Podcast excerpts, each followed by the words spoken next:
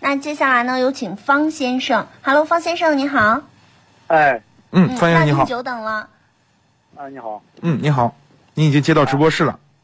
啊，我我就想咨询一下，我是个呃那个是个三菱那个凌晨那个商务车，嗯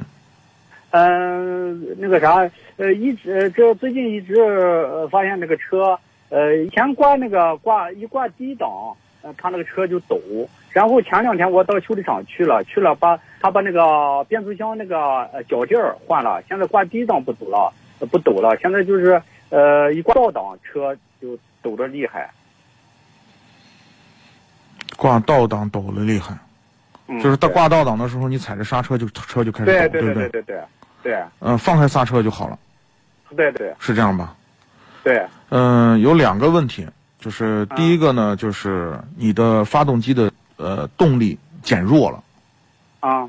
减弱了呢，因为你你实际上你踩着刹车，然后放在 D 档上，是不是相当于就是我们手动挡的半联动的一个状态，对对对对？吧？实际上这个时候呢，你的发动机已经有了一个阻力在给它，就变速箱已经给了对它一个阻力，这个阻力呢，呃，应该是相对来说是恒定的，就是它这个阻力不会变大，也不会变小，就相对来说是个恒定的量。那么，当我们的发动机的这个动力输出变弱的时候，就会破坏一种平衡，这个你嗯就跟动平衡一样。对失去了这个平衡的时候，你就会发现是抖了。啊那么要解决这个问题呢，两个方面啊，一方面呢啊就是从这个角度上下手，就是改善你的发动机的工况，使你的发动机动力恢复到原来不抖的状况，就是原来能达到平衡的那个动力状况。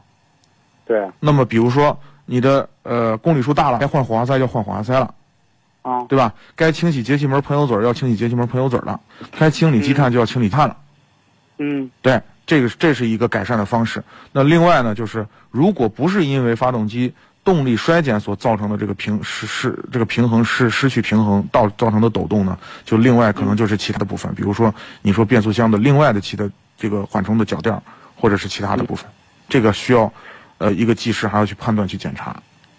但是，呃但是以我的您您给我的基本的描述来看，我觉得应该是发动机的问题。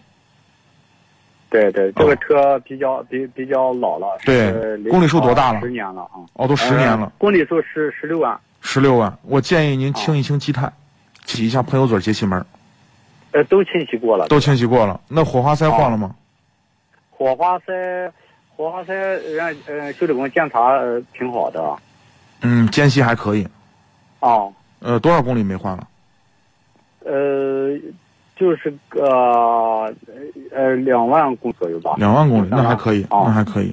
那你就这样吧，那就，嗯、积碳呢？呃，师傅有没有检查帮你？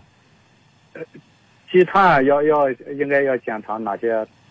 呃，就是如果你发动机积碳比较多，也动力也会衰减，就会造成这个不平衡，不平衡。哦嗯，哦对，就是对对你看为什么刚才我们在念那个，呃，超美全能卫士那个广告的时候，就说发动机抖动，这其实也是键造成的。对哦啊，不排除这种可能啊。对，修理工他他，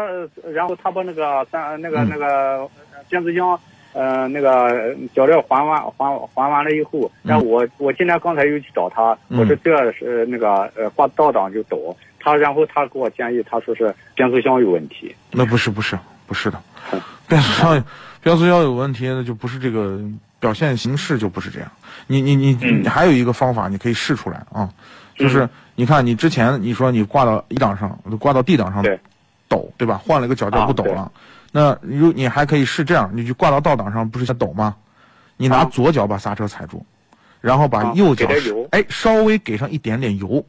这对个转速一上来马上就不抖了，那说明肯定是你发动机的问题，